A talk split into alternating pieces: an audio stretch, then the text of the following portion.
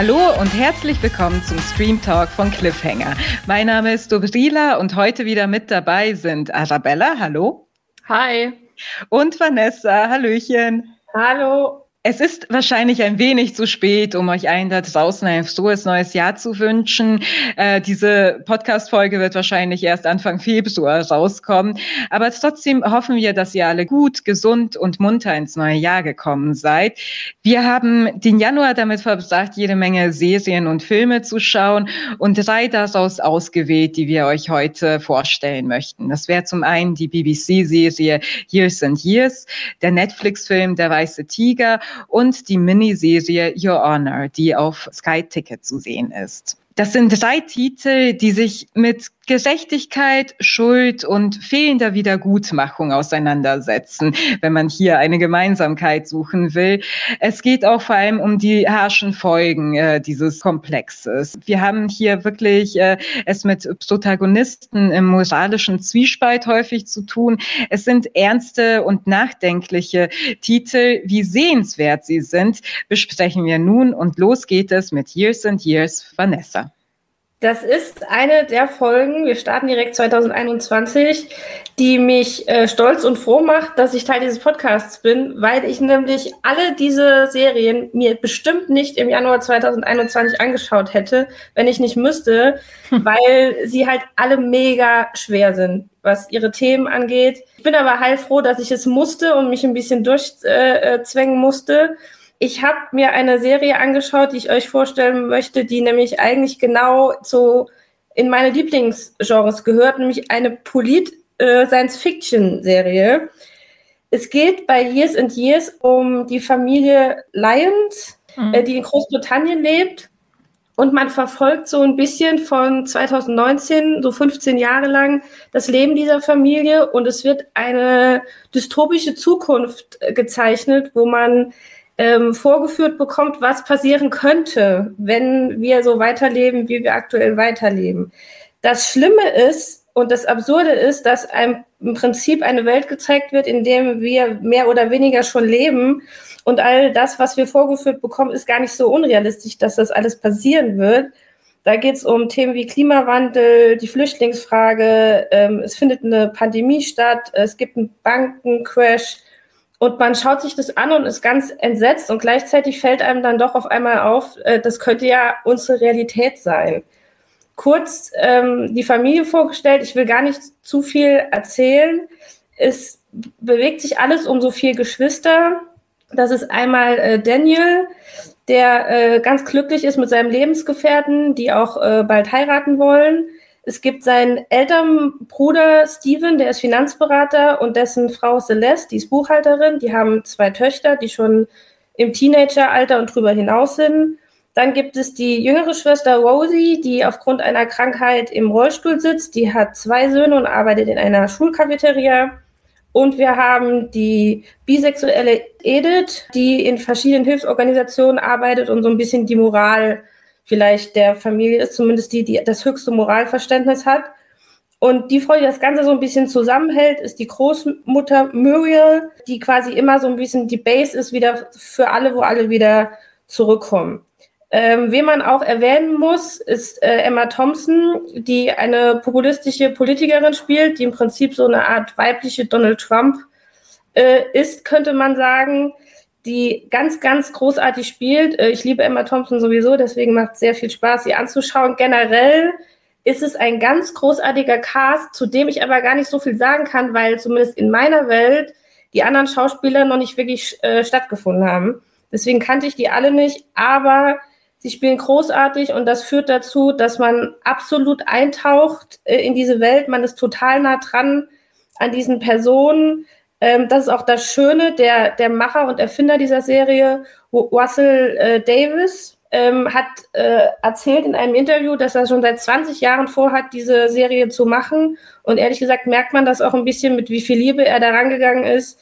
Ähm, der ist so nah dran an dieser Familie, am Kern deren Geschichten, äh, dass einen das wirklich aufwühlt, beeindruckt, beängstigend äh, äh, hinterlässt. Und ich habe das sehr, sehr gerne angeguckt, obwohl man auch Panik bekommt, gerade weil ich das zu einer Zeit geguckt habe, wo äh, sowas wie Probleme in Washington sehr, sehr viel in den Medien äh, erzählt und stattgefunden haben. Und da ist das natürlich extrem spannend, sich so eine Serie anzugucken, was passieren könnte, wenn so Menschen weiterhin an der Macht sind und äh, Politik und Welt beeinflussen.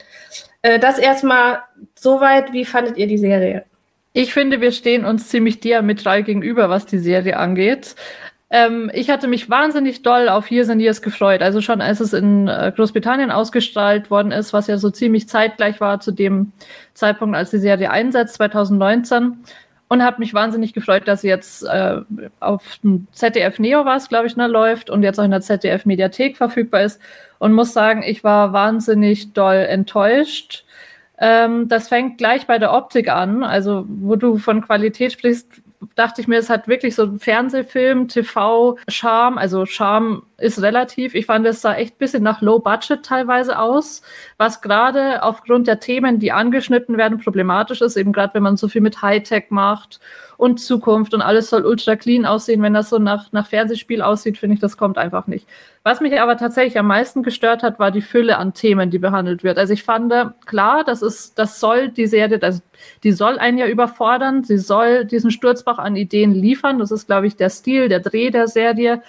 Aber ich fand es einfach unglaublich schade, dass so viel angesprochen wird, was dann eben nur Stichpunkt bleibt. Also wenn es darum geht, wie Alexa sich weiterentwickelt. Das hätte ich gern irgendwie mehr gesehen, was Transhumanität bedeutet. Ähm, wenn Spanien plötzlich kommunistisch wird, das hätte ich alles gern ein bisschen mehr gesehen. Klar, man kann nicht alles beleuchten, aber es hat eben nur so einen Stichwortfaktor gehabt und das, dieser Effekt von, man soll verblüfft sein, oh, schau, wie viel passiert in der Zukunft, der verpufft halt dann irgendwann. Weil irgendwann ist es einem egal. So ging es mir vor allem auch deswegen, weil ich finde, die Familie Lyons eben nicht sehr nahbar. Also ich finde, die war die Erzählperspektive war falsch gewählt. Man hat eine Familie genommen und sagt dann, man erzählt aus deren Warte, was insgesamt eigentlich eine gut da, nach einem guten Ansatz klingt. Denn man hat diese verschiedenen Charaktere und man merkt ja auch, die Charaktere werden in verschiedene Rollen gedrängt. Aber sie bleiben eben zu plakativ. Ich finde, ich habe nie mit irgendeinem der Charaktere wirklich eine Verbindung aufbauen können. Ich hatte wirklich selten mal Sympathie mit jemandem oder zu jemandem. Und dadurch war mir das Ganze, was da passiert in den 15 Jahren, was ja ziemlich krass ist und was also die, die Schicksale, die die einzelnen Charaktere erleiden, sind ja teilweise auch ziemlich äh, schlimm, von Tod bis Jobverlust oder andersrum besser gesagt. Und es hat mich alles irgendwie nicht getatscht und das ist dann so ein Zeichen für mich, dass da was schiefgelaufen ist. Ja, es, es geht mir ein wenig ähnlich wie Arabella, obwohl ich sagen muss, dass ich die ähm, Folgen alle durchgeschaut habe und auch wirklich auch immer wissen wollte, wie es weitergeht, was passiert als nächstes und so, vor allem wenn man das irgendwie als möglichen Blick in die Zukunft sehen möchte. Grundsätzlich hatte ich das Problem, dass ich die Grundidee auch super interessant finde, aber zunächst einmal nicht so wirklich was mit dem Tonfall der Serie anfangen konnte. Also es ist, es passieren hin und wieder schon sehr kuriose und äh, sehr sehr witzige Sachen, zum Beispiel, dass es äh, um einen äh, Sexroboter geht oder dass irgendwo Drohnen, äh, neue tolle Drohnen eingeführt werden und dann wird aus Versehen der Bürgermeister von einer geköpft und solche Sachen. Und das fand ich ganz witzig. Aber insgesamt ist es für eine wirklich bissige, dystopische äh, Satire zu bieder und mir dann aber auch wieder zu oberflächlich für eine wirklich eingängige Dystopie. Und womit hat das zu tun? Das äh, frage ich mich auch. Ich glaube, darauf können wir ja gleich noch näher eingehen. Aber wenn man auch die ganze äh, Kritik, die da geübt wird, und es wird sehr, sehr viel Kritik äh, geübt an der Gegenwart, an der Politik und so weiter. Wenn man von der Warte aus betrachtet, finde ich diese Kritik teilweise zu diffus, vor allem wenn es um eine Figur wie Vivian Rook geht. Und ähm, dann hatte ich sehr viel Probleme mit der Inszenierung. Du meintest ja schon, Arabella, äh, du fandest das ein bisschen Fernsehspielmäßig, minderwertig. Ich äh, hatte vor allem Probleme damit, dass ich alles sehr, sehr, ja, ich kann es nicht anders ausdrücken, als zu sagen, es ist öffentlich-rechtliches Fernsehen Biederkeit. Und äh, die BBC wird oft gelobt, dass sie ja so viel besser sei als äh, die deutschen öffentlich-rechtlichen. Aber in diesem Fall finde ich, trifft das höchstens auf äh, das äh, Production Value zu. Ansonsten äh, ist das für mich auch sehr stark äh, so eine erzieherische Serie gewesen. Und das ist mir sehr unangenehm äh, aufgestoßen dazwisch, äh, zwischendurch. Ja, dann, also wir haben es wirklich äh, dann anders erlebt, weil äh, genau, ähm, also für mich hat das super funktioniert, dass man so, so einen langen Zeitraum äh, mich trotzdem packt mitzunehmen. Also das ist auch, wenn du über 15 Jahre was erzählst, ist natürlich immer die Frage, wie mache ich das? Mit welchen äh, Stilmitteln mache ich das? Und die Tatsache, dass so viel passiert, ähm, muss ich sagen, in der Zeit, wo ich das geschaut habe, habe ich mich genau mit dem Thema befasst, wie absurd es ist, wenn man jetzt überlegt, was da alles in der letzten Zeit passiert ist, politisch, auch in Amerika. Äh, da habe ich nämlich auch ein oder andere Gespräche drüber geführt, ähm, wenn man das in Geschichtsbücher schreiben will, dass das kaum möglich ist, das zusammenzufassen, was in einem Jahr mittlerweile passiert. Wenn man überlegt, wenn wir früher äh, Geschichtsunterricht hatten, da gab es vielleicht pro Jahr ein krasses Highlight, das man gelernt hat. Mittlerweile kommst du ja kaum noch hinterher, äh, was alles so los ist. Und deswegen fand ich das für mich einleuchtend, dass das passieren kann, dass das der äh, äh, Ablauf der Welt sein könnte. Und das in so kurzen Einblicken, in so Einspielern dann einmal durchzuspielen, fand ich ein schönes Stilmittel, hat mich mitgenommen.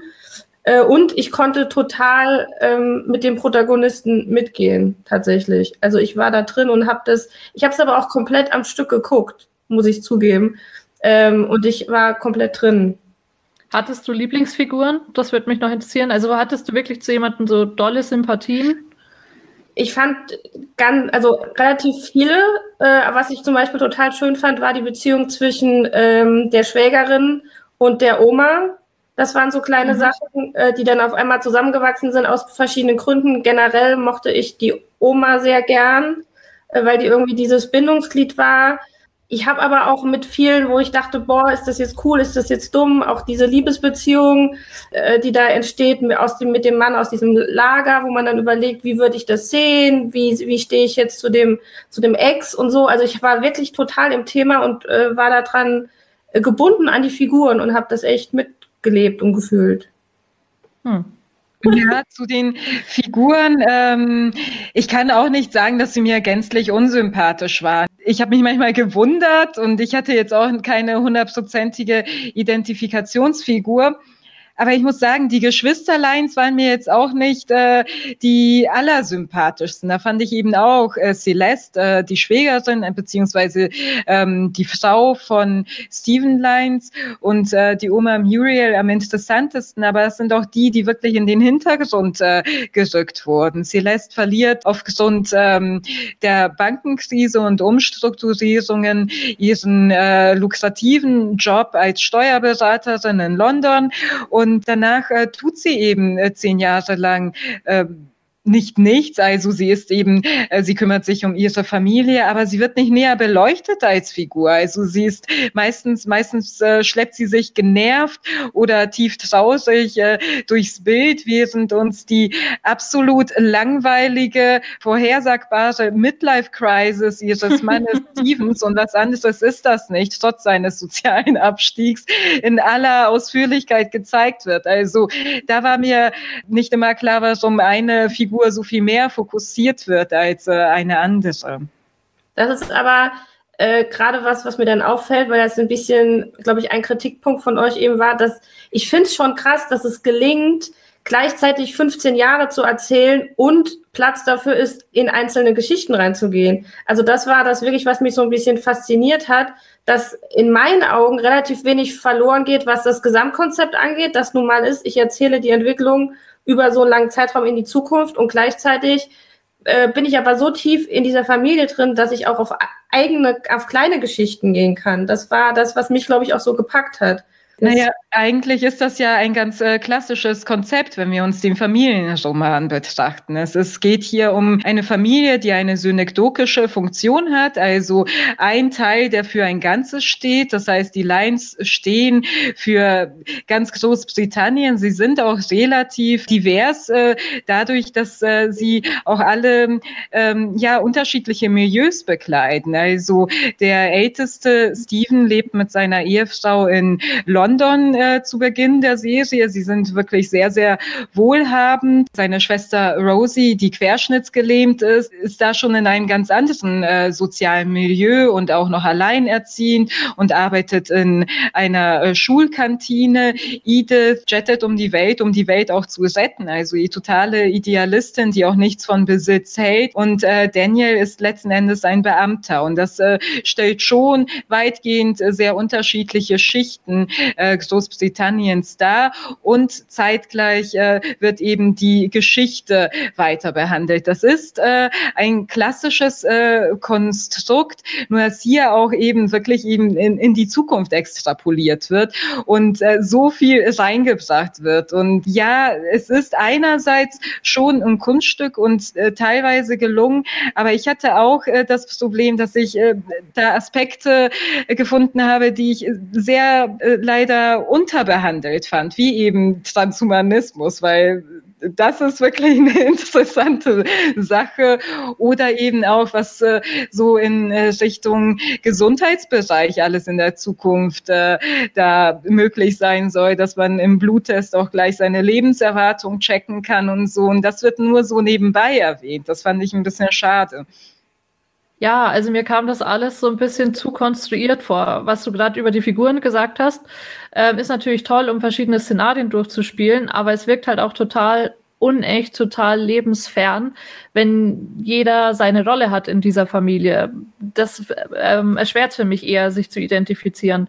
Und genauso ist es bei dem Plot. Also, das hatte ich ja vorhin schon mal erwähnt. Äh, mir kam es eben so vor, als wäre das Hauptverdienst immer weiter zu schocken. Also wir lernen ja nichts über die einzelnen ähm, Erfindungen, sondern ja, und irgendwann finde ich, verpufft dieser Schock dann. Weil was nimmt man dann am Ende auch aus, aus der Serie mit? Also lernt man dann wirklich was davon? Nicht, dass ich sagen will, dass man immer was lernen muss aus Serien, aber ich finde schon, dass sie ein bisschen den Anspruch hat. Aber ich finde, ähm, sie hinterlässt halt einfach so eine Erschlagenheit und eine, die nicht sonderlich produktiv ist.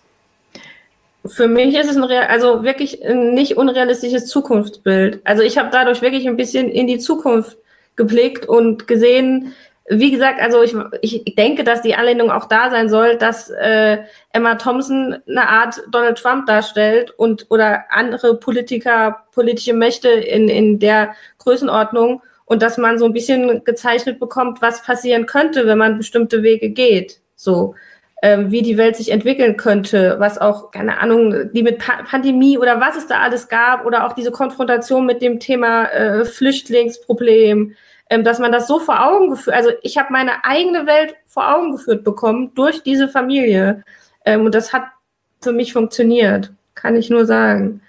Also ich, wie gesagt, ich finde sie nicht uninteressant. Ich würde auch jedem mal empfehlen, einfach reinzuschauen, ob es was für einen ist. Aber gerade was diese Vivian Rook-Sache äh, betrifft, das war mir zum Beispiel zu oberflächlich. Da ist eine Frau gespielt von Emma Thompson, die taucht schon in der ersten Episode im britischen Fernsehen auf und äh, sorgt für Furore dadurch, dass sie, als es um den Nahostkonflikt äh, geht, eben sagt, I don't give a fuck. Es ist mir scheißegal. Und alle sind schockiert und wie kann sie sowas sagen?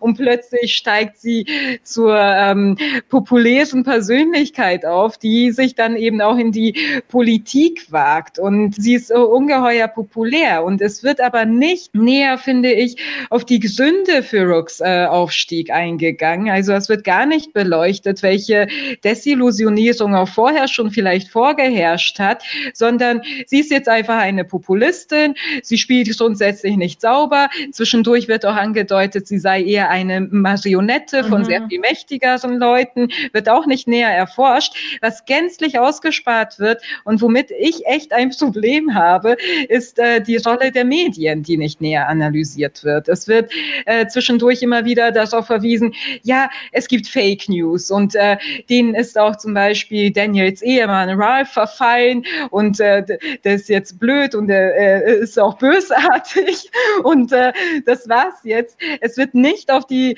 sozialen Medien, finde ich, äh, zu Genüge eingegangen, die vor allem äh, aktuell ja zu großen Teilen mitverantwortlich sind für den, den Zwist in vielen westlichen Gesellschaften.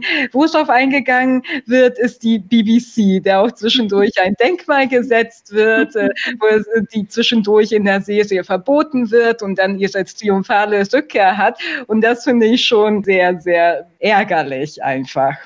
Aber da gerade nochmal, einmal um meinen Standpunkt zu äh, festigen, das ist ja einer der Teile, die mich so faszinieren, weil man sich das anguckt und denkt, naja, das hätte ich gern näher beleuchtet, aber es in der echten Welt genauso funktioniert hat dass da jemand sitzt, keine Inhalte hat, überhaupt keine Kompetenz für diesen Posten, äh, einfach Sachen vom Stapel lässt, wo man als Zuschauer jetzt dieser Serie denkt, wie kann, was ist da der Hintergrund, wie kommt die da hin, aus welchen Gründen, wie spielen da andere Mächte mit? Und es hat trotzdem am Beispiel Donald Trump gereicht, dass er da hingekommen ist, wo er hingekommen ist. Und genau das verfolge ich jetzt mit dieser Familie, dass zum Beispiel die Schwester im Rollstuhl sie einfach feiert und alle fragen, warum? Und sie sagt, ich finde das unterhaltsam. Das ist lustig, was die macht. Und das fand ich interessant, das gespiegelt zu bekommen. Ich fand äh, Emma Thompson grundsätzlich, also ich hatte von der Serie, so wie die Serie verkauft worden ist, viel mehr Präsenz von Emma Thompson erwartet. Ähm, ich finde, es wirkt so, als würde es hauptsächlich um diese Vivian Rook gehen und dann wird die eigentlich zwischendurch zu einer totalen Randfigur. Also es beginnt damit, gegen Ende wird sie wieder wichtig, aber das fand ich auch total inkonsequent, dass sie dann so komplett raus ist und was dazwischen eigentlich passiert, hm, wissen wir nicht so genau. Und was da einmal angedeutet wird, was du schon angesprochen hast, Dubrilla, das fand ich auch tatsächlich gerade aktuell ein bisschen schwierig. Also wir haben ja einmal die Szene, wo Steven mit Vivian Rook allein ist und da deutet sie ihm gegenüber an, ähm, sie mag das ja eigentlich alles gar nicht. Sie würde ja gern damit aufhören und verschwinden, aber dann würde man sie umbringen. Mhm. Und dann mhm. wird, wie du sagst, angedeutet, dass sie in der Macht von höheren Mächten steht. Und das ist äh, gerade bei den Verschwörungstheorien, die wir gerade kursieren haben, mit Echsenmenschen und Bill Gates will uns chippen. Ich weiß gar nicht, ob ich das hier so nur so sagen kann, ohne dass wir gleich irgendwo auf dem Index was Wir werden sehen.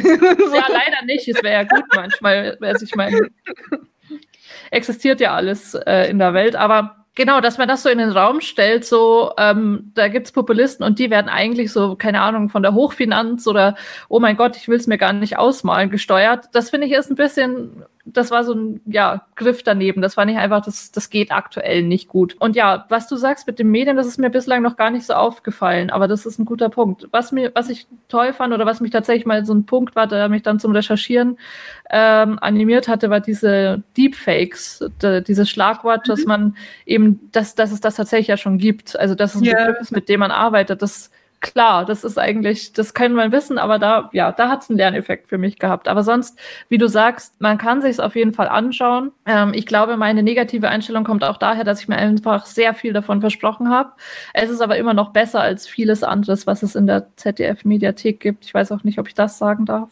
Aber Natürlich. Ich habe mir, ja, hab mir ja unter anderem die Serie ausgesucht, weil ich so froh war, dass es sowas mal in der Mediathek gibt, äh, äh, zum Pushen der öffentlich-rechtlichen Mediatheken.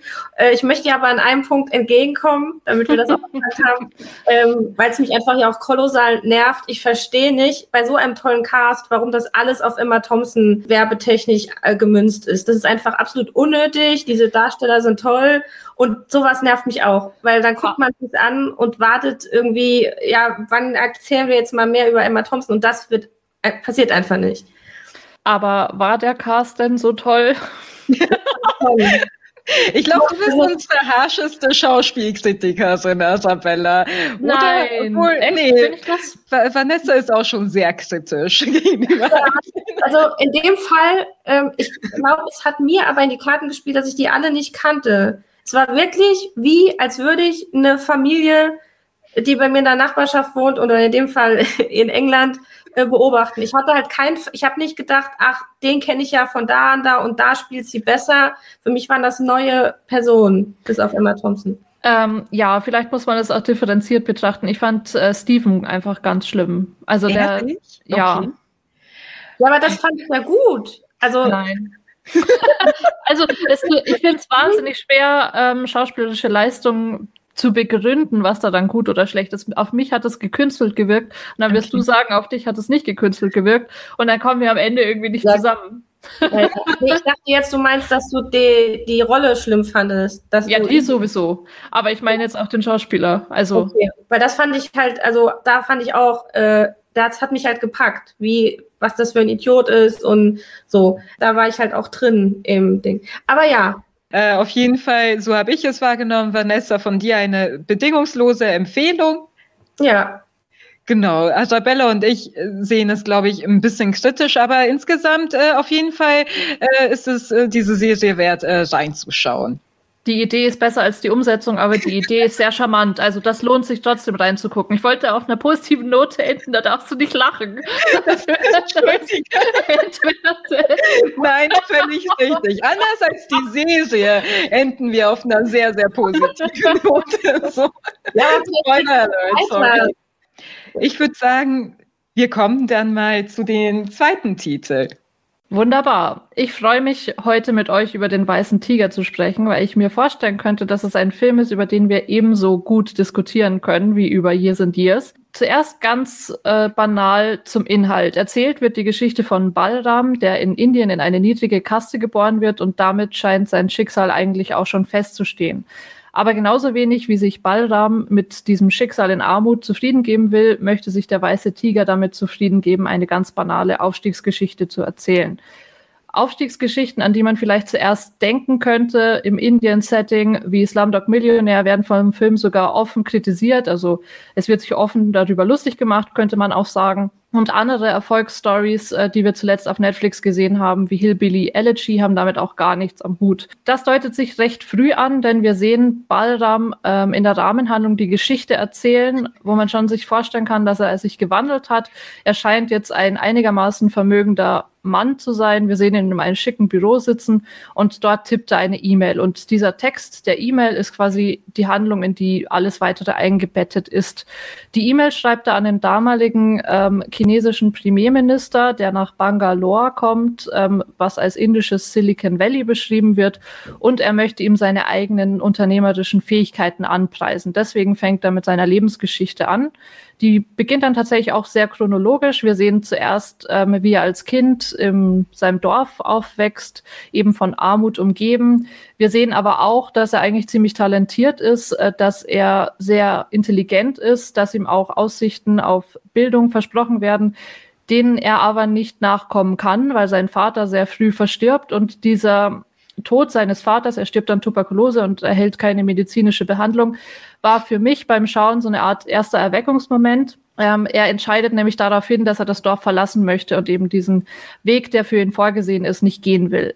Und da sieht er als erste Möglichkeit, ähm, Fahrer zu werden, also bei einem Menschen, der Grundbesitzer ist, also ein ziemlich vermögender Grundbesitzer sogar, der Schwan genannt wird und um das abzukürzen, er schafft es tatsächlich bei ihm Fahrer zu werden, die Arbeit zeigt sich aber anders, als er sich das vorgestellt hat. Er wird nämlich nicht nur Chauffeur sein, sondern auch Diener. Und Diener bedeutet hier wirklich, ähm, dass er zu jeder Zeit zur Verfügung stehen muss für alle möglichen Aufgaben. Er ist eigentlich mehr lebendes Inventar als irgendwas anderes. Gleichzeitig gibt es in dem Haus ähm, eine jüngere Generation. Es gibt den Ashok, für den er eigentlich der Chauffeur sein soll, und dessen Verlobte Pinky. Er war in den USA, sie ist in den USA aufgewachsen.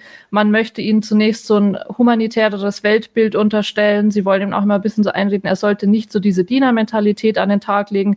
Tatsächlich sind sie es aber dann, die ihn am stärksten enttäuschen, zumindest einer davon. Was dann auch, um das nicht ganz zu spoilern, zu einem großen Erweckungsmoment, einem zweiten großen Erweckungsmoment seinerseits führt und dann letztlich eine radikale Selbstermächtigung nach sich zieht.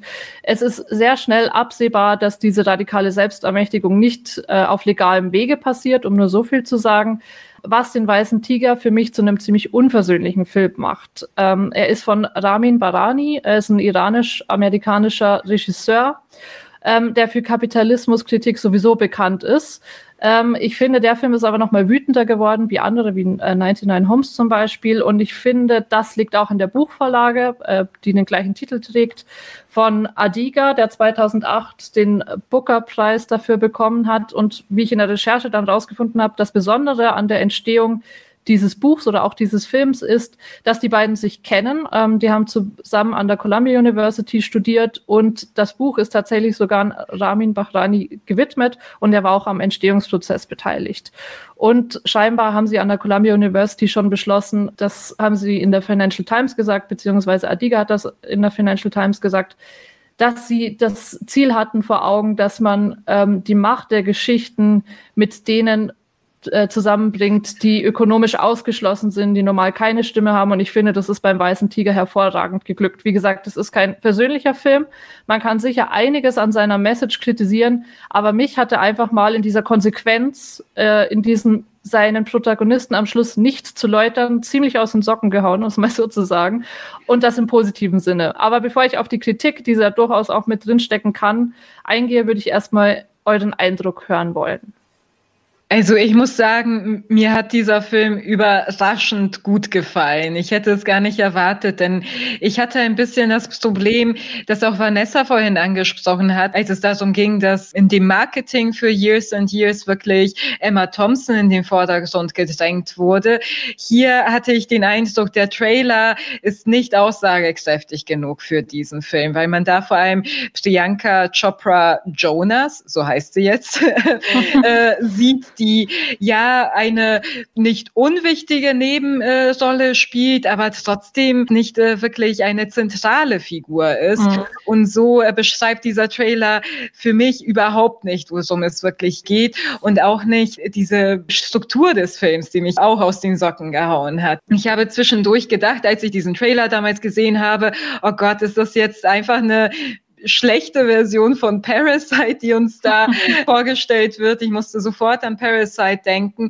Und jetzt im Nachhinein, wo ich diesen Film gesehen habe, den ich wirklich großartig fand, finde ich auch, dass er sehr viel anklagender ist als Parasite, wenn es um Armut, um äh, soziale Determiniertheit einfach geht, äh, um äh, völlige Chancenlosigkeit, weil ähm, ja auch in Indien eine sehr viel harschere Klassen- beziehungsweise Kastengesellschaft vorherrscht, die Armut sehr viel grauenhaftere Züge trägt als in Südkorea. Diese Diener- und Masterstrukturen äh, auch noch vorhanden sind und eine völlige Rechtlosigkeit. Natürlich äh, ist es da anders. Und dann kommen wir eben zu diesem Thema der moralischen Zwielichtigkeit des Protagonisten. Balram, der wirklich diese E-Mail zu Beginn schreibt, die sowohl Geständnis und Verteidigung ist äh, und äh, man muss sagen, ja, auch äh, ohne Spoiler, er, er macht sich schuldig mehrfach äh, in diesem Film, aber er zeigt auch wirklich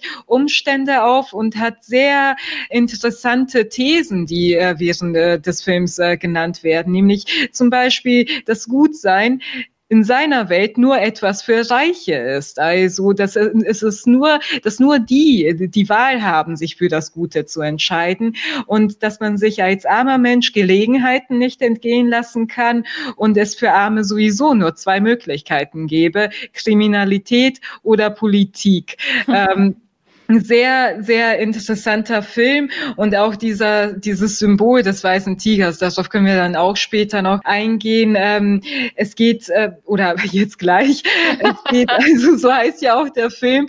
Und als äh, Balsam noch ein Kind ist, äh, macht er sich ja Gedanken und hat wirklich äh, hohe Ziele aufzusteigen durch äh, Bildung und dann eben zum weißen Tiger zu werden. Und der weiße Tiger steht da noch fürs Auserwähltsein, für ähm, eine Kreatur, die nur einmal innerhalb einer Generation geboren wird. Und später sieht er den weißen Tiger ganz anders, nämlich als äh, Freak, als Perversion quasi, weil er sich äh, gegen das richtet, wofür er ursprünglich äh, bestimmt ist. Also ein sehr, sehr interessanter Film, aber das als erster Eindruck erstmal.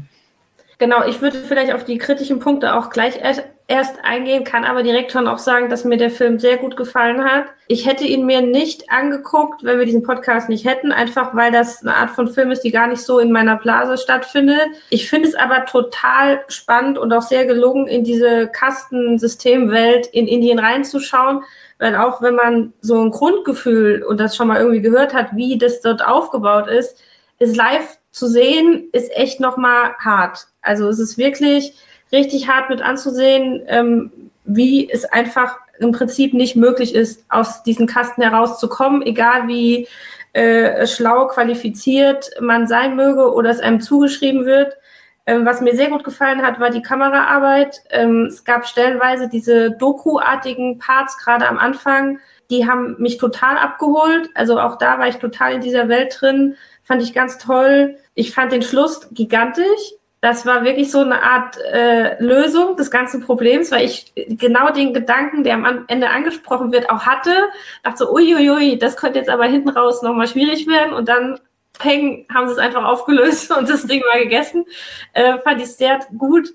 Äh, ja, ich fand es ein sehr guter Film. Äh, ein, zwei Kritikpunkte, aber mir hat er sehr gut gefallen wundert mich, also ich freue mich sehr, dass er uns allen so gut gefallen hat, aber ich dachte, dass vielleicht das Ende noch kritischer gesehen wird. Dass die Message, die da mitkommt, eben, dass er so nicht gescholten wird am Ende für sein Tun und eigentlich, also zumindest für mich, ich weiß nicht, ob es euch da anders ging, als Sympathieträger eigentlich schon erhalten bleibt, war nicht außergewöhnlich. Und mir sind auch keine Filme eingefallen auf Anhieb, die da ähnlich waren. Naja, er, ist, er, er wird zum Anti-Helden, finde ich, im Verlauf des Films. Also es gibt einige Punkte, wo man denkt, äh, okay, man möchte irgendwie, dass es ihm besser geht, dass er wirklich aus dieser Armut rausfindet und aufsteigt und es einfach gerecht zugeht. Aber die Mittel, zu denen er greift, die sind äh, einem äh, nicht äh, unbedingt recht. Also einmal geht es äh, um Verrat und äh, das andere Mal geht es um die Vertuschung eines Verbrechens und über das dritte Mal werde ich aus Spoilergründen nicht sprechen. Aber äh, für mich äh, war eben wichtig, wie betrachtet er das selbst? Ist er wirklich ein Psychopath, der überhaupt äh, kein Gewissen hat? Und das stimmt nicht. Also er reflektiert es schon selbst und er hat auch Schuldgefühle. Er ist aber da sehr, sehr klar und realistisch und sagt, dass er das nicht mehr ändern kann, was er da, wofür er sich entschieden hat.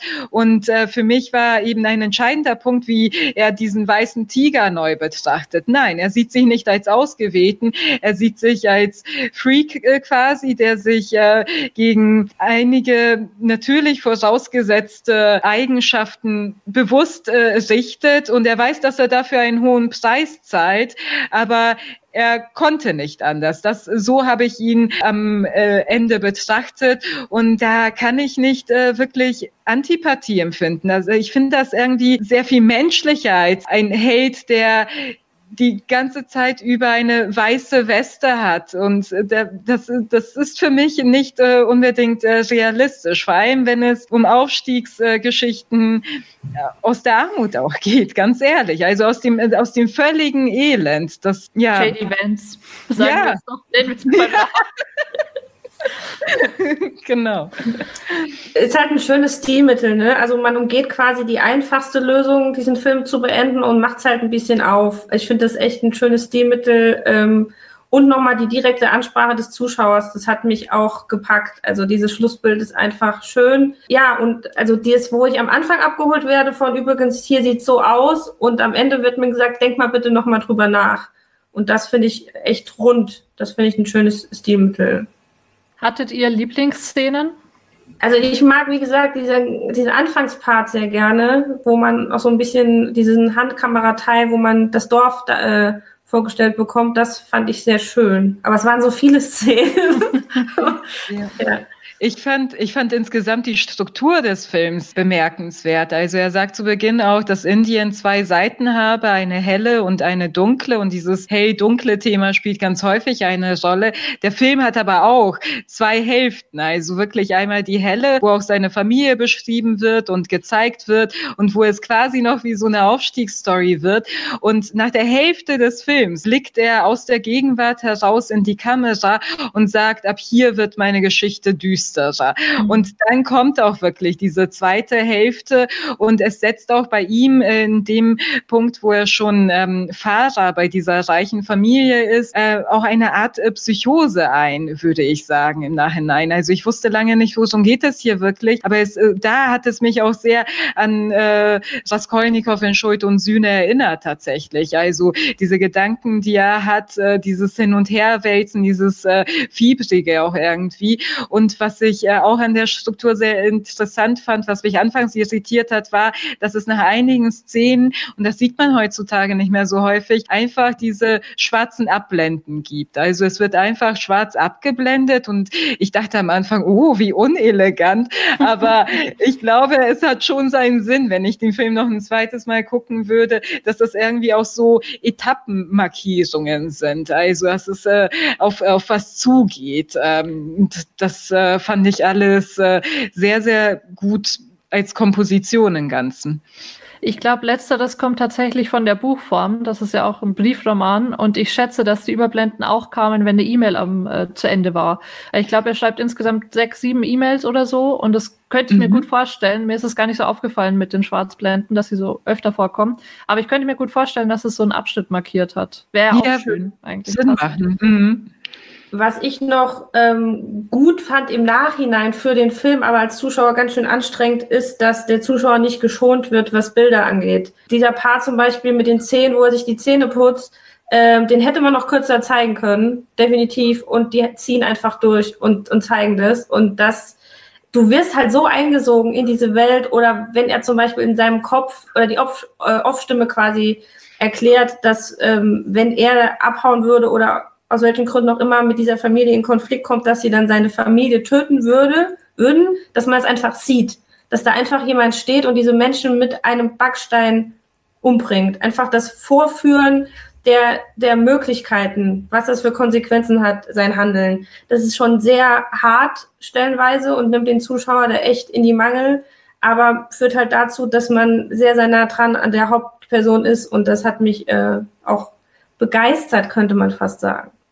Wobei ich dann noch dazu sagen würde, dass er das aber an anderen Stellen nicht ausschlachtet, also dass er nicht zu sehr in das Elend reingeht. Mir ist es eben positiv aufgefallen, dass es klar, es gibt gerade am Anfang viele dieser Szenen, wo Armut gezeigt wird, wo auch teilweise entwürdigende Dinge gezeigt werden, aber dass dieses dass das nie zum Poverty-Porn verkommt mhm. und dass eben für mich dann tatsächlich in Erinnerung bleibt eher diese Ermächtigung, also diese Selbstermächtigung, dass man wirklich sagt, es geht da jetzt nicht zu sehr darum, hier komme ich her und das bin ich geworden, sondern dass diese diese radikale Entscheidung, ich mache jetzt was aus meinem Leben und ich gebe keine Rücksicht auf irgendwelche Verluste, dass das im Vordergrund steht. Und also das war zumindest, wie es bei mir ankam.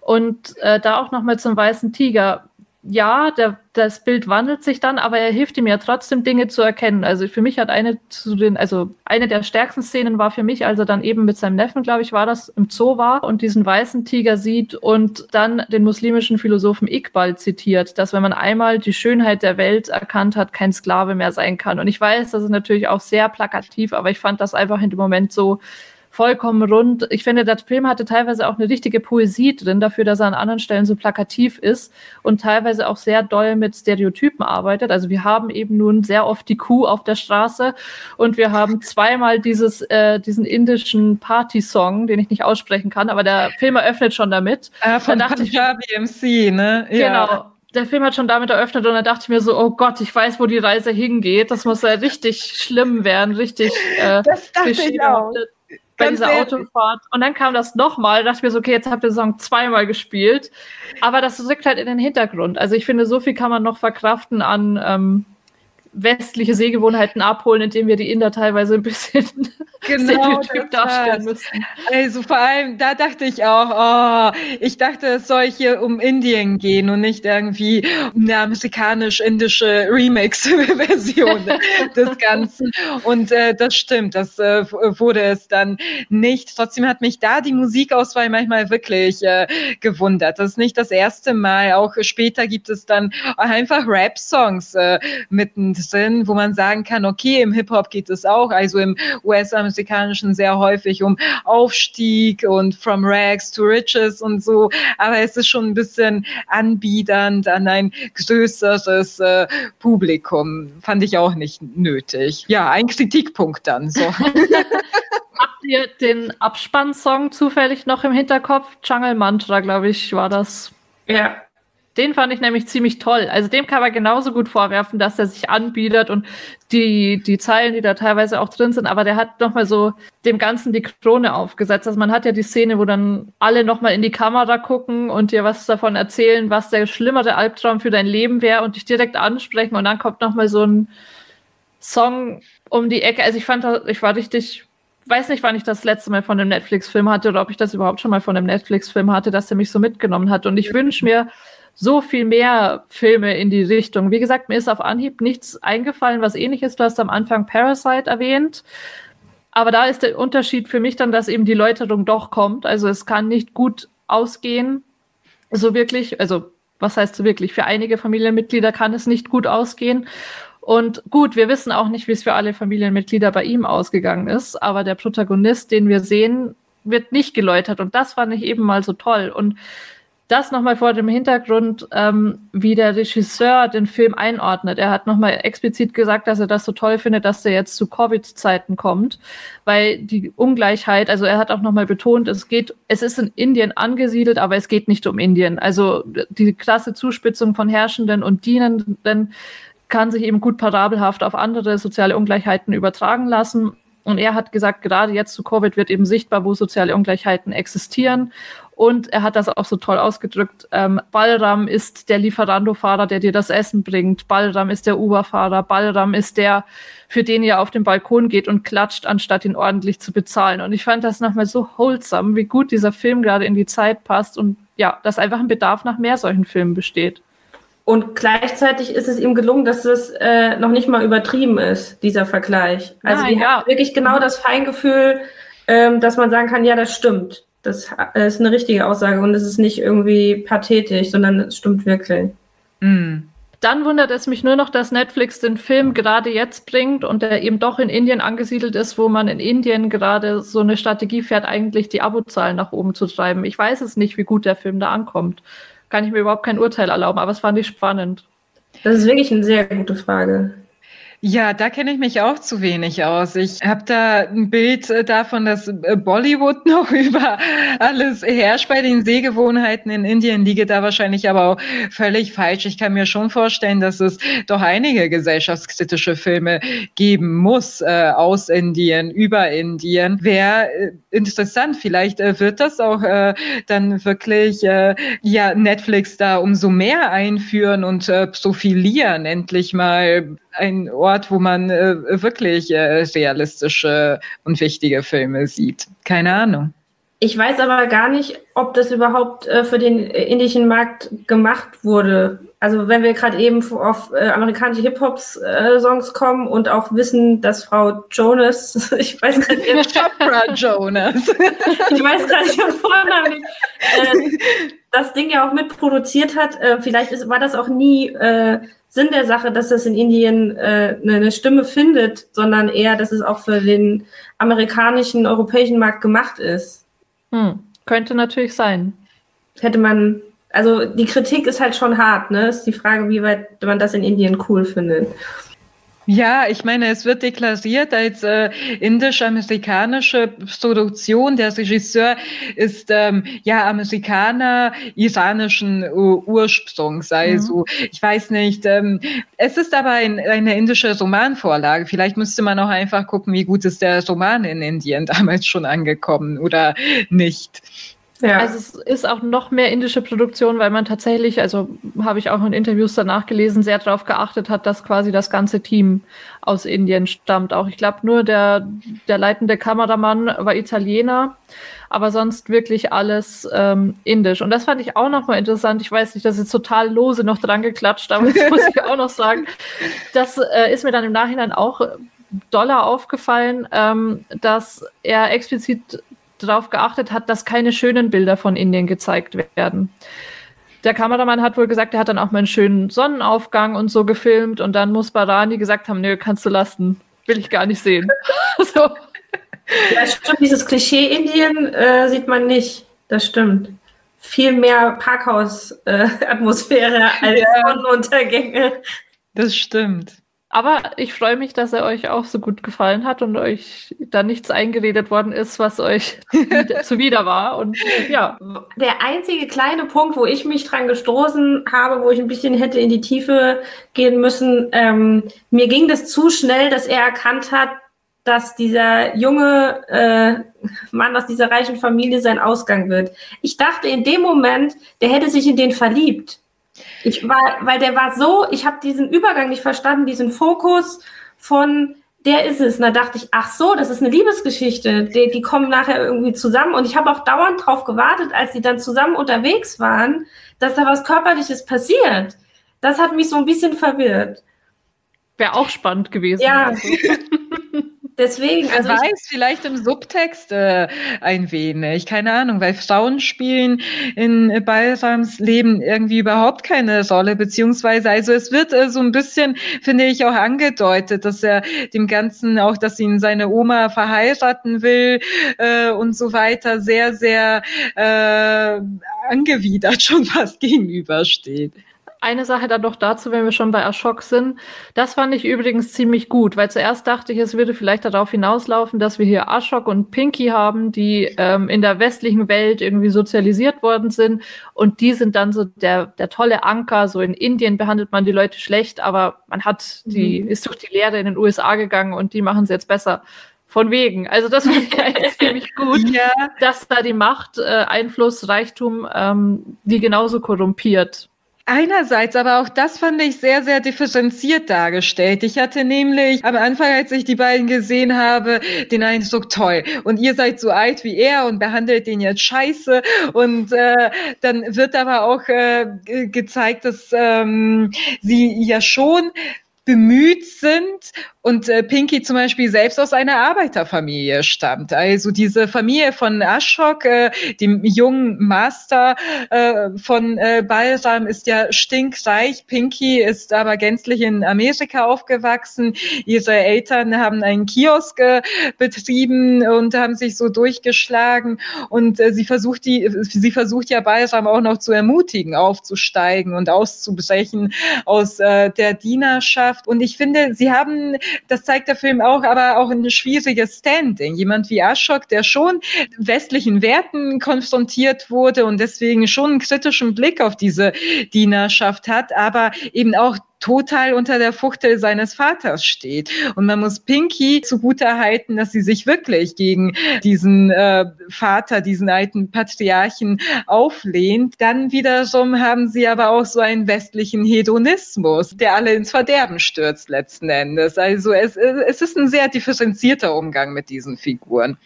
Ja, aber sie sind nicht die Heilsbringer, das war mir schon mal viel wert. Ja, das auf jeden Fall. so, das äh, würde ich sagen, wäre es zu Der Weiße Tiger. Also keine Liebesgeschichte, das haben wir jetzt nochmal äh, klargestellt, aber auf jeden Fall ein super sehenswerter Film von uns allen, äh, dringend empfohlen. Schaut ihn euch an auf Netflix. So, und damit kommen wir zum letzten unserer drei düsteren Titel im heutigen Stream Talk. Es geht um die Miniserie Your Honor, die aktuell auf Sky Ticket zu sehen ist. Dort gibt's wöchentlich eine neue Folge. In einige davon konnten wir schon reinschauen. Ich bin bis zur fünften Folge gekommen und äh, insgesamt sind es zehn Episoden. Your Honor ist eine Adaption der israelischen TV-Serie Quodo Commando, die von 2017 bis 2019 lief.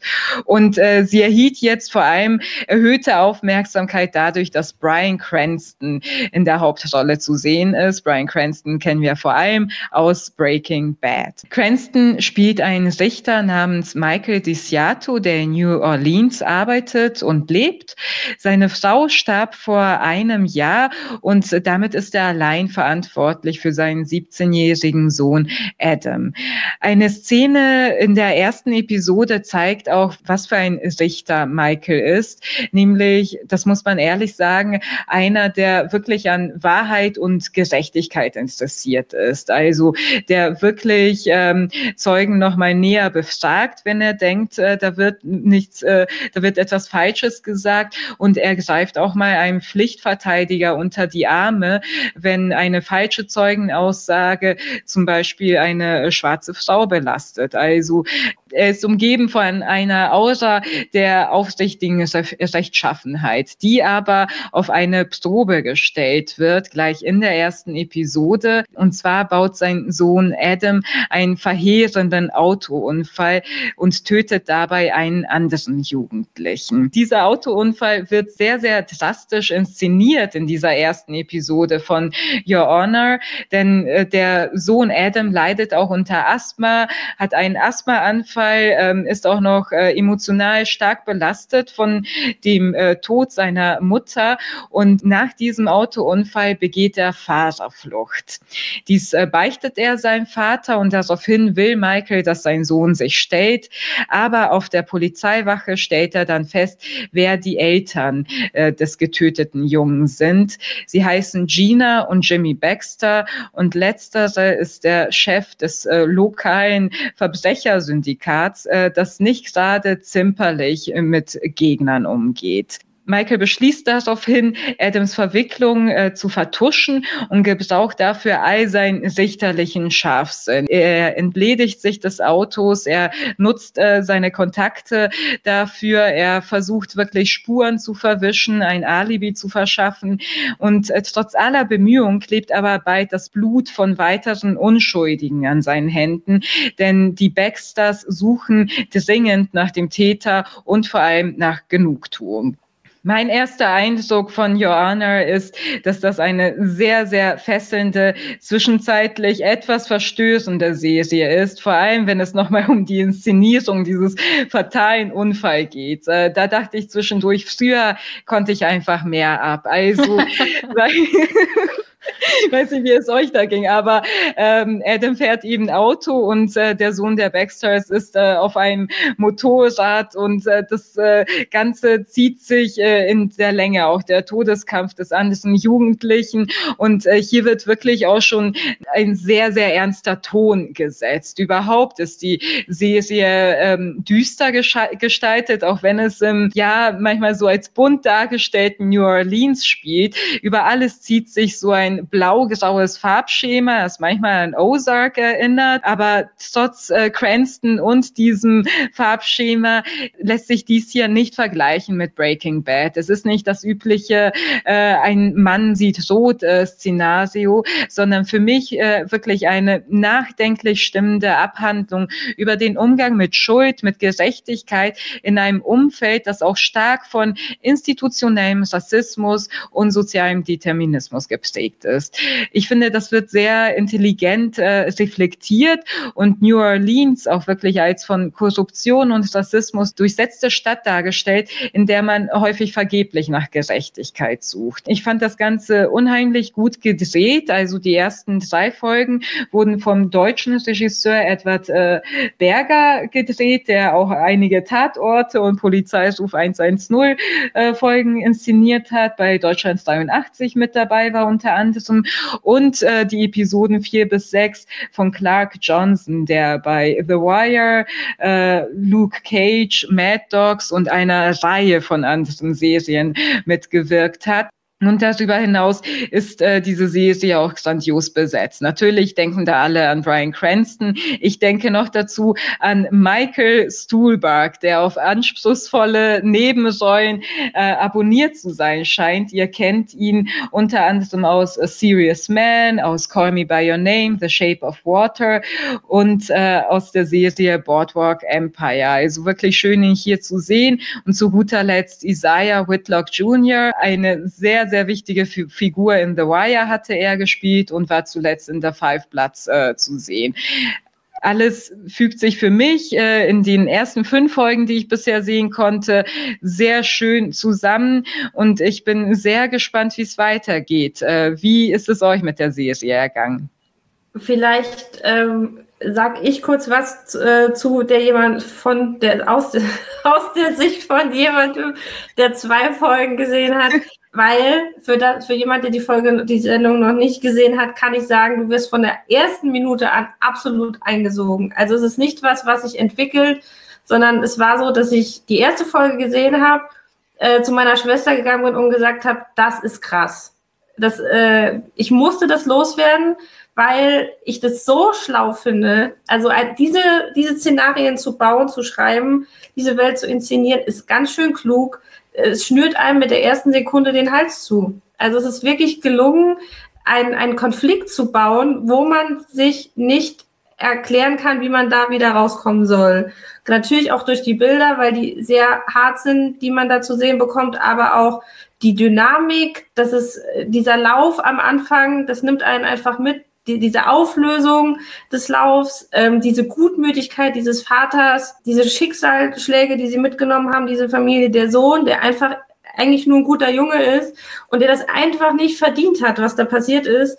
Und auf der anderen Seite diese böse Familie, ähm, die das natürlich auch nicht verdient hat oder vielleicht doch. Das ist halt diese, dieser Konflikt, der da entsteht. Ähm, ich habe jetzt auch die zweite Folge angeguckt und äh, muss sagen, da geht es genauso weiter. Es, es ist wunderbar erzählt, es ist wunderbar gespielt und es ist eine krasse Serie.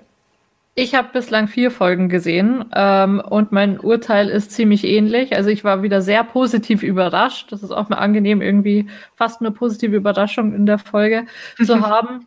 Ähm, und am meisten angetan war ich, wie ihr auch schon von der Eröffnungsszene. Also die hat ja fast ähm, die halbe erste Folge in Beschlag genommen. In der ganzen Zeit wird auch nicht geredet, was, was mir im Nachhinein noch erst aufgefallen ist, ähm, was auch wahnsinnig viel aussagt darüber, wie gut das inszeniert ist, wenn man eine halbe Folge fast machen kann ohne viel Dialog und es ist trotzdem total spannend. Mir hat auch gleich dieser ultra cleane Look gefallen, der finde ich nochmal diese Brutalität dieser ersten Szene unterstreicht. Also dieses, was du blau-grau genannt hast, fand ich genauso. Mich hat es gleich an House of Cards erinnert mhm. und damit gleich die Assoziation, ah, sieht nach schönem Schein aus und da ist ordentlich Schmutz drunter, was ja dann auch so passiert. genau, ich fand diese Eröffnungsszene ziemlich stark. Ich fand auch stark, wie es danach weitergeht, wie alles mit allem zusammenhängt und auch wie es gerechtfertigt wird. Wobei ich fand, dass so manche Zusammenhänge schon etwas willkürlich willkürlich geworden sind gegen vierte Folge. Also, dass es ein paar zu viele Zufälle gab dafür, dass die Stadt sehr groß ist, begegnet man sich zufällig ziemlich häufig. Bei 400.000 Einwohnern, das ist mir so ein bisschen aufgefallen.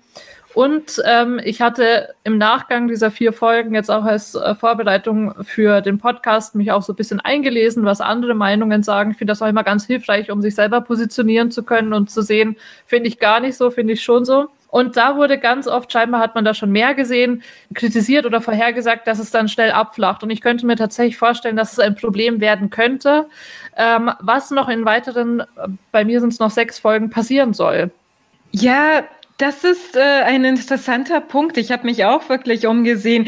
Was denken denn die Kritiker so? Ich schaue dann gern äh, bei Rotten Tomatoes äh, nach, wo es auch nochmal wirklich diese Unterscheidung zwischen wie fand es das Publikum, wie fanden es die Kritiker gab. Und ähm, da werden vor allem US-Kritiken ausgewertet. Und danach wird eben ein Prozentsatz äh, bestimmt, äh, zu wie viel Prozent diese Serie sehenswert ist. Und äh, das hier ist äh, eingestuft als not fresh Trash, also als 46 Prozent. Und ich war sehr überrascht. Mhm. Dazu muss man sagen, diesen meisten Kritikern standen auch nur wenige Folgen zur Verfügung, was ich bei einer Serie immer schwierig äh, finde und bei einer Miniserie noch ein bisschen fataler, muss ich ganz ehrlich sagen, weil das gestaltet sich für mich schon fast wie ein sehr, sehr langer Film äh, letzten Endes, von dem man dann wirklich nur ein Drittel gesehen hat und das man danach beurteilen will. Finde ich immer ein bisschen schwierig. Ich weiß auch nicht, ob es wirklich nach dieser fünften Episode abflacht, aber was diese Kritiker auch zu bemängeln hatten, ich äh, nenne euch mal ein paar Sachen und ihr sagt, äh, was ihr denkt, dass es zu lahm ist, zu düster, dass die Prämisse doof ist, äh, dass die Charaktere dumme Sachen machen und die Dialoge schlecht sein. Also unabhängig voneinander meinte mal der eine das, der andere das und so. Und dieses doofe Prämisse ist mir häufiger aufgefallen. Und ich dachte am Anfang auch, wie komplex muss man das denn machen? Es war kein normaler Auffahrunfall, sondern der Sohn war aufgeregt, fühlte sich verfolgt, hatte einen Asthmaanfall, hat irgendwie nach seinem Asthmasprüher gesucht und aus dem Nichts kam der Motorradfahrer äh, geschossen und äh, als würde man ihn so jeglicher Schuld von Anfang an freisprechen wollen.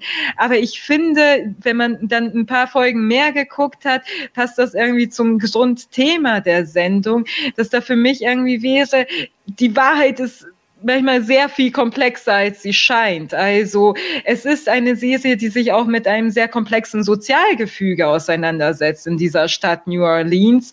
Also wo es eben auch wirklich um sehr, sehr abgehängte Viertel geht, in denen die Kriminalität äh, grassiert, in denen Kinder keine Perspektiven haben, in denen äh, Drogensucht vorherrscht und so weiter. Und äh, entsprechend ist auch ähm, die Wahrheit hinter irgendwelchen Verbrechen manchmal nochmal sehr viel komplexer. Man könnte ja einfach sagen, wenn man das so einen Fall irgendwo lesen würde, würde man einfach denken, ach so, ein Richtersöhnchen begeht Vaterflucht und der Vater vertuscht es. So könnte man das aburteilen. Aber es wenn man dann näher, länger diese Serie schaut, geht es sehr schnell viel darum, dass man nicht vorverurteilen sollte. Und das äh, fand ich sehr interessant. Was ich sehr spannend finde, wie gesagt, ich habe erst zwei Folgen gesehen, aber für mich ist unvorstellbar, wie es weitergehen soll. Also da ist halt eine Fallhöhe geschaffen von Anfang an, dass es ähm, der normale Menschenverstand jetzt erstmal keinen Ausgang findet. Mhm. Und das, da bin ich sehr gespannt, ob das dann irgendwann, wie vielleicht die Kritik schon ist, zu äh, verwinkelt irgendwann ist, zu extrem wird, zu absurd vielleicht auch wird, ähm, zu viele äh, kleine Wege dann geht. Ich weiß jetzt nicht, äh, wie man es ausdrücken möchte, weil ich nicht weiß, was passiert. Aber das ist halt krass, wie du auch schon meinst. Die Fallhöhe ist halt schon hart. Also eigentlich ist klar, wer ist gut, wer ist böse und wie willst du das auflösen? Das ist schon spannend. Also ich finde schon, dass es ähm, noch was zu erzählen hat. Ich weiß noch nicht, ob es eben noch sechs Folgen oder fünf Folgen füllen kann. Also ich finde, so eindeutig ist es ja noch nicht, wer gut und böse ist. Ähm, die moralischen Dilemmata sind da. Ich finde, es ist schon noch so offen, ob der Richter, ob Brian Cranston all in gehen wird und bis zuletzt seinen Sohn verteidigen möchte oder ob er doch irgendwann nochmal Skrupel bekommt und sich rückbesinnt auf seine Tugenden und irgendwie umschwenkt. Also man merkt ja sowieso, dass er jetzt schon anfängt umzudenken, ähm, dass er auch Skrupel damit hat, dass eben andere in die Schussbahn geraten. Aber was überwiegt letzten Endes? Das finde ich ist noch spannend zu sehen. Aber ich weiß nicht, ob man dafür sechs Episoden braucht. Ähm, zu den Kritikpunkten, die du genannt hattest, Sabrina, also die du zitiert hattest, finde ich interessant. Also was äh, die Dialoge angeht, dass sie doof werden, teile ich überhaupt nicht. Im Gegenteil, ähm, die Prämisse, klar, die kann man konstruiert finden, aber beim Schauen kam sie mir zu keinem Moment konstruiert vor, wie du gesagt hast. Es gibt eben manchmal so dumme Zufälle. Und ich finde, dass sich die Serie noch nicht zu oft auf diesen Zufall beruft, als dass es jetzt unangenehm auffallen würde. Was ich oft gelesen habe, äh, was der Hauptkritikpunkt war, der mir in Erinnerung geblieben ist, war, dass das schon zu oft da gewesen ist dass uns das alles irgendwie bekannt vorkommt. Mir ging es nicht so. Also ich weiß auch nicht, ob ich total auf dem Schlauch stehe und äh, zehn Serien vergessen habe, die genau gleich funktionieren, aber für mich hatte das eine, natürlich, es geht um moralische Dilemmata, das hat nur bedingten Neuigkeitswert, aber dass es so offensichtlich mit anderen äh, Serien verknüpft ist, war bei mir nicht so. Also wenn die Leute zuerst an äh, Breaking Bad und Ozark und Weeds denken, finde ich das ein bisschen falschen Rückschluss, weil das sind für mich nochmal Serien anderer Natur. Da geht es wirklich um äh, Menschen aus dem ja, häufig Mittelstand, unteren Mittelstand, die wirklich aufgrund unterschiedlicher Umstände plötzlich Existenzängste bekommen und sich äh, dafür, äh, also für die schiefe Bahn bewusst äh, entscheiden, um sich zu retten und, äh, und ihre Familien zu retten. Auch moralisches Dilemma äh, und so weiter. Aber hier ist das für mich eine grundsätzlich andere äh, Prämisse, weil du es eigentlich mit jemandem, mit jemandem gut situierten äh, zu tun hast, der noch dazu sehr äh, rechtschaffen ist, sehr an Gerechtigkeit interessiert ist und auch wirklich äh, auch ähm, diese sozialen Probleme sieht und sich auch gegen Rassismus auf seine Weise einsetzt. Und äh, der wird eben mit etwas äh, konfrontiert, woran er überhaupt keine Schuld hat, sein Sohn auch nicht, aber was sie eben ins Verderben stürzen könnte. Nicht durch das Gesetz, sondern durch die Gesetzlosigkeit wieder so. Also es ist für mich äh, nochmal sehr sehr viel äh, verwinkelter und auf ganz andere Weise interessant. Deswegen würde ich es nicht mit äh, diesen anderen Serien gleichsetzen, auch nicht sagen, es ist äh, schlechter oder besser, aber dann, wenn man das tut, weckt das, glaube ich, auch eine falsche Erwartungshaltung. Und äh, zu, der Fra zu der Frage, hat diese Serie genügend für zehn Episoden zu erzählen? Quodo, äh, die, Israel die israelische Originalserie, ging zwei Staffeln lang und 22 Episoden lang. Also es äh, wird da wahrscheinlich auch noch ein großes äh, Gemenge geben, viele Verwicklungen. Für mich war es auch tatsächlich äh, eher das Gegenteil der Fall, dass ich dachte, die Frage nach Moral habe ich jetzt so noch nicht behandelt gesehen in so einem Konstrukt. Ich meine, natürlich haben wir schon tausendmal die Frage nach Moral äh, gestellt, aber in der in so einer Geschichte, das wirklich ähm, jemand, der in einer Machtposition ist, so ein gut Mensch ist und in so eine Situation gerät, kann ich mich jetzt auch nicht erinnern. Ähm, ich wollte euch noch was anderes fragen, weil das ein Punkt ist, der mich stört an der Serie, dass dieses äh, den Zuschauer an der langen, äh, am langen Arm, an der langen Hand, wie man immer sagen möge, äh, halten, dass so nach und nach die äh, Folgen rauskommen. Ähm, für mich als Zuschauer, weil es gibt ja so kleine, was ich ja total süß finde, zum Beispiel dieses, dieses Tuch, mit dem er den Wagen sauber macht das zieht sich ja so ein bisschen durch. Irgendwie, das findet ja seinen Weg. Ich befürchte ein bisschen, dass diese kleinen Sachen, dass ich die als jemand, der alle Woche oder so eine neue Folge sehen kann, ich vergesse die, diese Elemente, die gehen mir verloren. Ähm, und das stört mich schon extrem. Ich kann, kann natürlich nicht so eine Staffel komplett durchbingen, das wäre zu lang, aber ich würde lieber ein paar Folgen hintereinander gucken können, um dran zu bleiben. Wie geht's euch damit? Das ist super interessant. Darauf äh, sind wir auch noch nicht zu sprechen gekommen, auch bei diesen anderen Fällen, die wir hatten. Ich meine, früher war das ja üblich, wenn man Serien noch wirklich im Fernsehen gesehen äh, hat, äh, diese wöchentlichen äh, Ausstrahlungen. Und heutzutage wird das nur vereinzelt bei einigen Streaming-Anbietern gemacht. Und früher ja, den äh, den Grundplot konnte ich mir immer merken und äh, es kann schon sein, dass ich auf diese ganzen, dass vielleicht früher gar nicht so viele Details und Einzelheiten eingestreut wurden, an die man sich dann noch erinnern musste und heutzutage diese Serien dafür gedreht werden, dass man sie mhm. möglichst äh, zeitnah beieinander schaut. Das äh, stimmt schon, dass das, finde ich, auch eher eine Serie ist, die man eher bingiger gucken will. Vor allem äh, natürlich auch wegen der Spannung, aber auch wegen der ganzen Details. Ja, mir geht's ähnlich. Also ich konnte die vier Folgen relativ nah aufeinander gucken und fand das auch angenehm. Also ich finde diesen wöchentlichen Rhythmus, in dem ich dann jetzt wahrscheinlich auch weiterschauen werde, wenn ich dann also wenn wir dann so weit fortgeschritten sind, dass die fünfte Folge kommt bei Sky, ähm, finde ich auch anstrengend. Wie du sagst, es geht halt einiges verloren und es wird halt einfach Abo-Taktik sein, dass du länger dabei bleiben musst. Mhm. Dass es der Probe im Monat nicht reicht. die Qualität geht halt verloren. Ich finde das immer spannend, wie entschieden wird. Also was, was eine größere Prio dann hat. Apropos Qualität, habt ihr schon äh, mitbekommen, dass eine deutsche Adaption geben wird davon? Nee, ich hatte zwischendurch gelesen, es gäbe wohl auch eine indische Adaption. Also ist das etwas, was jetzt äh, global rumgereicht wird als Stoff. Mhm. Und, und Euer Ehren ist der deutsche Titel. Ich wollte sagen, die Hauptrolle spielt äh, Bastian Pastewka. Nein, Sebastian Koch.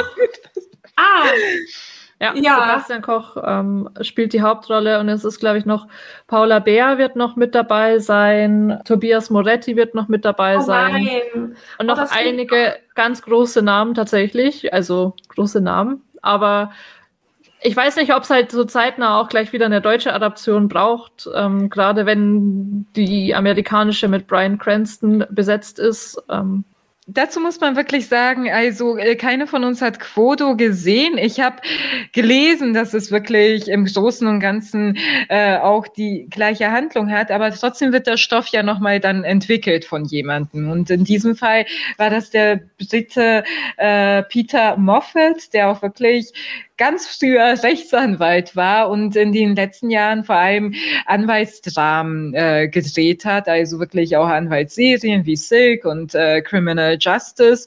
Und äh, der wird äh, das Ganze, glaube ich, wirklich nochmal eigens äh, verarbeitet haben. Und so stelle ich es mir jetzt auch in, äh, bei der deutschen Umsetzung des Stoffes vor. Die Frage wird letzten Endes sein, wie kreativ wird das Ganze? Und da kommen schon die ersten Lacher. Das, das will ich überhaupt nicht. Ich möchte nicht, dass das so per se so aussieht.